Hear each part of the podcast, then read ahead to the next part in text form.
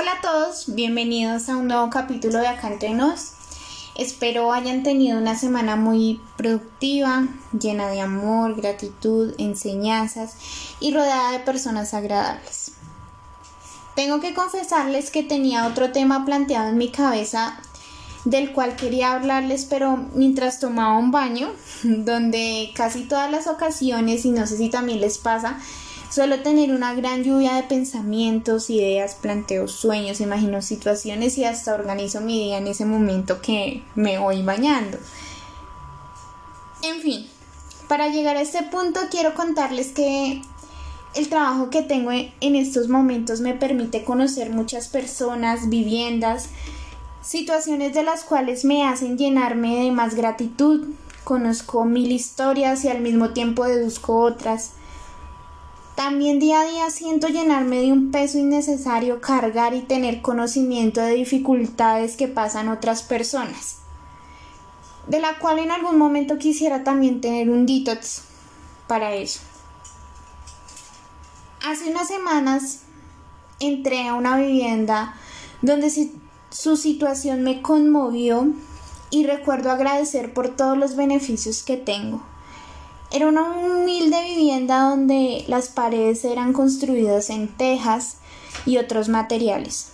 El piso era tierra, una cocina entre comillas y una pequeña cama donde dormía una muchacha y sus tres hijos de muy corta edad.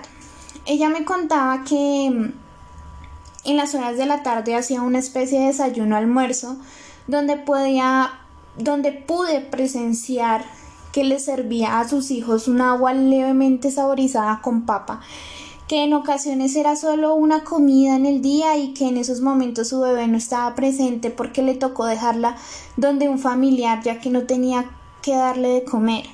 Me contaba esto con los ojos aguados, pero algo que me llamó la atención es que nunca dejó de sonreír, aunque podía sentir y ver su necesidad.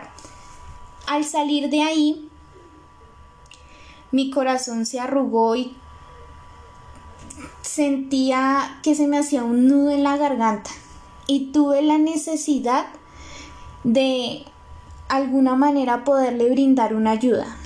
Inmediatamente le conté a mis papás y me puse en la tarea de reunir algo de ropa y un mercado que probablemente pudiera darle un pequeño respiro a ella y a sus bebés. Hoy en compañía de mi hermano tuve la oportunidad de llevarles estas cosas y sin lugar a duda tomar una gran enseñanza.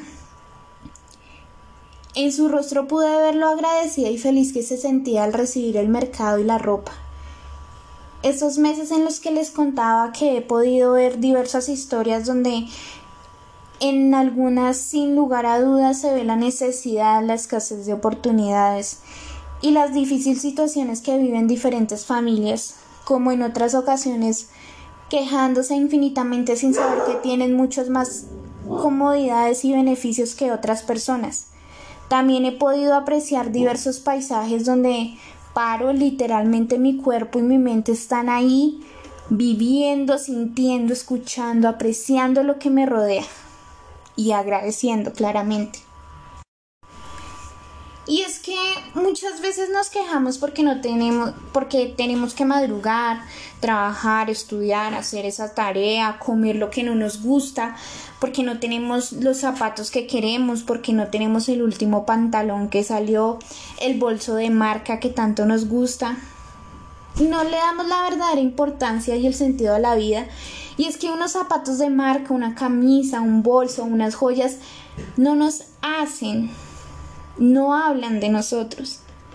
Habla lo que eres, lo que transmites. Y quiero invitarlos e invitarme a quejarnos menos, a agradecer más, a valorar las personas que nos rodean, las cobijas que nos calientan, el techo que nos protege, la comida que nos alimenta, el agua que nos refresca, que nos baña, que nos limpia. Que no importa si hoy es arroz con huevo y mañana es un gran filete bañado en oro. No importa, Agradecelo en los momentos buenos y en los momentos no tan buenos. Y esta semana creo que sentí gratitud con gran potencia y es que pude reunirme con grandes amigos con los cuales pasé momentos muy agradables.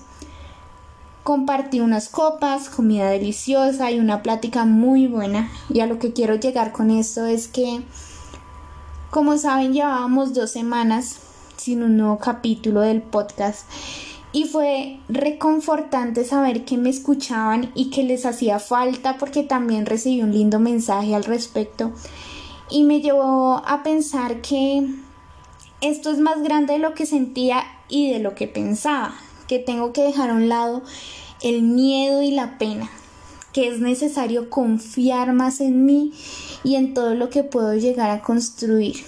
Y te quiero compartir esto porque probablemente necesites estas palabras para eso que estás haciendo, para eso que piensas o que vas a empezar a hacer. Espero que este capítulo haya dejado mucho en ti, donde puedas sacar tu, tu, propia conclusión, donde puedas sacar tu propia enseñanza o reflexión, que tengas una semana muy productiva. Recuerda parar por unos segundos, sentir, respirar, observar, llenarte de buenas vibras, compartir, amar, dar sin esperar nada a cambio. Aunque estoy 100% segura que la vida, Dios, el destino, el universo, como tú lo quieras llamar, nos devuelve todo lo bueno y lo malo que hacemos, multiplicado al mil por ciento. Gracias por tomarte el tiempo de escucharme.